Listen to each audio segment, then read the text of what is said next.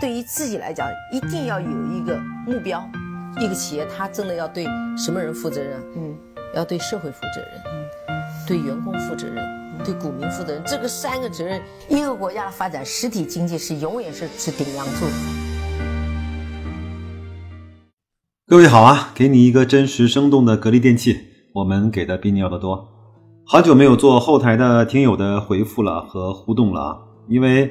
很多人呢是给的我真心的鼓励，我也都在后台一一的进行私信的回复，表示感谢啊。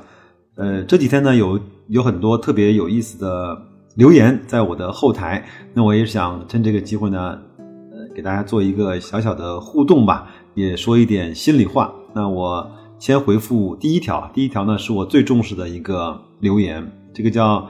My transparent，这个叫我的清澈透明啊，我专门查了一下这个单词，叫清澈透明啊，叫 transparent 啊。他说，从录节目以来啊，你播的节目啊都是别人的，有时候呢说一些自己的观点呢也是模棱两可的。不过呢，素材找的确实不错。但作为一个格力的老股民和喜马拉雅的老主播，什么时候可以播一点自己思想的干货呢？我在想啊，就是很多人对干货的定义是不一样的。如果说我什么时候告诉你可以买格力了，那是干货；什么时候告诉你可以抛出格力了，这是干货。对不起，我这儿没有这样的干货。有人问白老师，你能不能直接给我一个代码，让我去跟你买就行了？你什么时候卖，告诉我，我也把把它给卖掉。这是干货的话，也非常的抱歉，我没有这样的干货。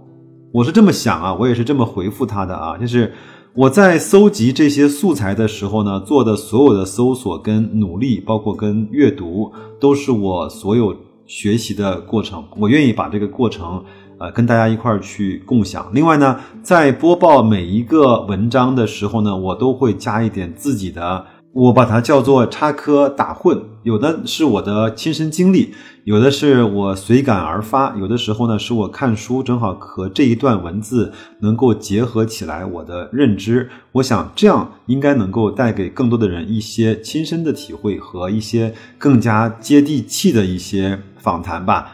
呃，它不只是文章的阅读，我从来也不做这些文字的搬运工。我只想呢，把这些文字变成大家都更能够听得懂的、能够接地气的一些语言。从白老师身上看到那些投资的过往，看到那些坑，我是如何掉进去，又是如何爬出来的。我只是这么想啊。如果是这样的话，我认为我的能力范围边界之内，我只能够给大家带来这样的干货。那我也是，其实也分享了一些我自己学习的。经历和学习的一些内容，那我也是一步一步的从一个小白啊，到一个不是特别白的一个投资者。作为一个散户来说，我觉得呃这样的成长，它就应该是一个投资者应该成长的正常的和一个合乎逻辑的一个轨迹。我不知道有多少人可以认可这样的节目的风格。如果真让我去做那个股评家，我真的是做不来，能力有限，好吧？我这样回复你啊，我不知道我能不能讲的让你能够明白啊。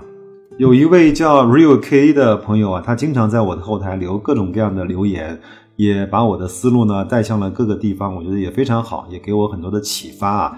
我呢今天节选他的两条留言，跟大家来去分享一下。他说很欣赏白老师这几天呀，就是在那个格力大涨的那几天啊，只字不提格力的股价，做到了手中有股，心中无股。其实是这样，就是我觉得。股票呢，在我们的资产中，如果你真正呃懂它的话，股票其实是一个流动性不是像我们想象的那么好的一个品类，我们很难把它给卖出，因为卖出的理由它都还没有到达嘛。我再啰嗦一句，它的基本面变坏，它的估值过高，你有更好的投资标的。现在来看，对于格力来说，我还没有找到比这些指标更好的，相对于格力来说。的公司，所以我根本就不卖它了。但是呢，我心中一定会有一个估值。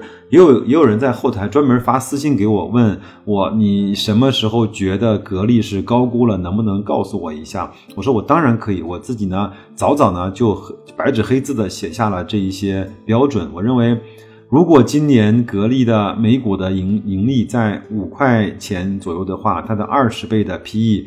那对应的股价呢就是在一百元，那对应的它的市值呢就是六千亿。我认为这样的股价应该是进入了一个格力正常的估值范围之内。如果它的盈利到了六块钱，它的每股的 P/E 呢到了二十五倍，那它整个已经到了一百五十块了。那我觉得它可能会稍微有一点点的高估。这个时候我可能会就因为一些感受也好，或者是有更好的投资标的也好，那情绪也好，我会选择可能会去卖出。如果在这个范围之内，我觉得没有任何问题啊，干嘛要去着急慌忙的把它给卖出呢？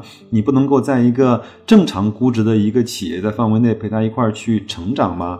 那这就是我对格力的一点点的想法和我自己心中的一个估值的一杆秤，也供大家做参考啊。还有呢，就是 Real K 呢又问啊，就是想问一下白老师，如果遇到了 ETF 的基金的清盘，比如说券商的 ETF 啊，那这样会给投资人带来什么样的损失？投资人是按照什么价格来拿回他前面的一些投资呢？这个其实是一个非常好的问题。那我呢也专门查阅了一些相关的资料，就是 ETF 的基金啊，在什么时候才会被清盘？基本上，我我大概印象中啊是有两个条件。第一个呢是整个基金的资产的规模啊低于五千万元人民币啊。第二个呢是持有的人数少于两百。这两个条件呢满足其一，那基金公司呢就可以主动的去做。基金的清盘，但是这个也不是一个被动的，或者是一个强制的要求，它也可以不清。但是作为基金公司来说，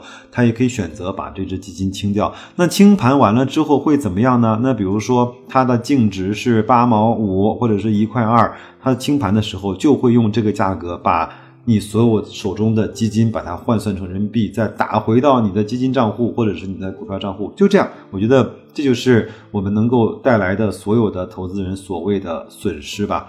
那有人要问了，那到底有没有清盘的案例呢？其实是有的。那在二零一九年的九月份呢，其实有一个叫诺安基金啊，发布了一个叫诺安中证五百交易型开放式指数基金它的资金的清算报告。它呢是截止到上半年六月三十号，它的份额呢为七百九十万份，资产规模呢。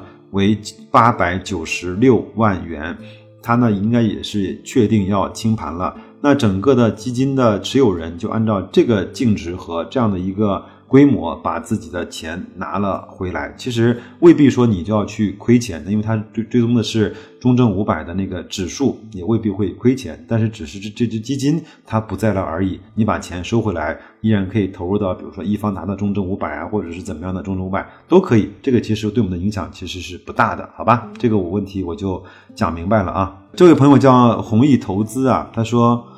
呃，你好啊，白老师。那天你在《投资的要义》那本书的分享中呢，呃，你聊到了全聚德，我想在这儿请教一下，呃，全聚德这只股票你怎么看？呃，我先说结论，好吧？我是从来不会去投资任何的关于餐饮的股票，因为我知道餐饮是一个特别不好干的活儿，这个。我我我跟大家说一下，整个全聚德作为一个中国的最有名的烤鸭品牌都没有之一了，这样的一个企业，它现在生存的困境，好吧？它现在总市值呢是三十一个亿，三十个亿，真的是一个非常非常小的一个市值了。以前在牛市的时候，连一个壳都要比这个大的多啊。它整个的市盈率呢是在四十五倍啊，它整个的。市净率呢是在二点一三倍，它的报表我也稍微看了一下，从二零一八年的三季报到二零一八年的年报到二零一九年的一季报、中报、三季报，一直是在营业收入的负增长，一直是在下滑。净利润从二零一八年的年报的七千三百万，到了二零一九年的三季报的五千两百六十万，也是在不断的下滑。这个呢，就是我们现在整个来看餐饮业为数不多的上市的几家公司。在其实我们中国的股市里面，餐饮企业上上市的其实并不多。以前我们比较熟悉的呢，就是有几家公司，第一个就是全聚德，第二个呢就是有一个叫湘鄂情啊，但是那个公司整个在餐饮方面也基本上就全盘皆输了。现在又搞搞了一家做云啊大数据的公司，叫什么我也忘掉了，反正就是那个转行已经转的完全是面目皆非了。当然，在港股呢，有全有那个海底捞啊，也有那个呷哺呷哺那个小火锅。呃，除了这几家之外，我觉得在餐饮行业，包括有周黑鸭啊这种绝味啊，这种做休闲的鸭脖子的食品的这些。我认为它都不是一个特别好的生意。那有时候呢，我也跟我这个小孩啊，会去讲一些，就是呃生意的逻辑，还有一些呃他们的成本该怎么去计算。有时候呢，我会带他去吃那个沙县小吃，在吃他们的时候呢，我就会去跟他讲沙县小吃的商业模式。他做一碗馄饨。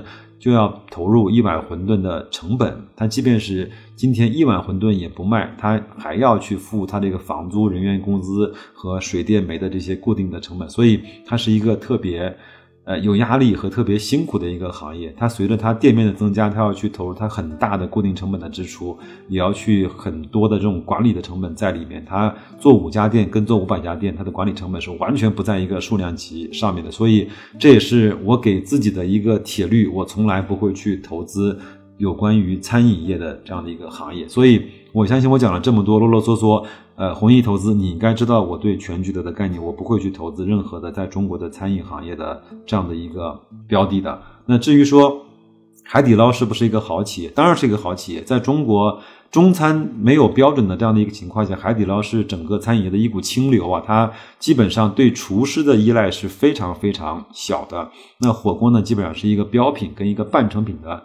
呃，再加工，那海底捞主要它是它服务相对也是比较好。我们家反正吃火锅永远就是首选是海底捞，但是海底捞现在已经非常非常的贵了，它今年已经涨了百分之一百多了，我也不会再去买海底捞的任何一个它的股份了，好吧？这就是我对全聚德包括整个餐饮行业的一些看法啊。呃，另外一个朋友呢叫幺五七五八零零，叫 X O K E 啊，他说白老师你好，用了八天时间。听完了你在一千天中的三百四十七期的音频，收获颇丰。那我就想问一件事儿，那你这八天时间你还工不工作啊？你还生不生活？你你八天时间基本上都用来听我的音频了嘛？我觉得也是非常的感谢啊。但是我觉得不用这么着急，有的时候呢慢慢来反倒会比较快啊。呃，最重要的是呢，收获了你对投资的方法、思路、态度，以及是尽其所能的去研究它、关心它。任何事情呢做到了极致，一切都显得那么的顺理成章。谢谢你的付出。首先，我也感谢你对我的这种呃鼓励和认可吧。我觉得八天时间听完三百多期的节目，你有点痴狂了。我觉得不用这么着急，好吗？真的是慢慢来啊。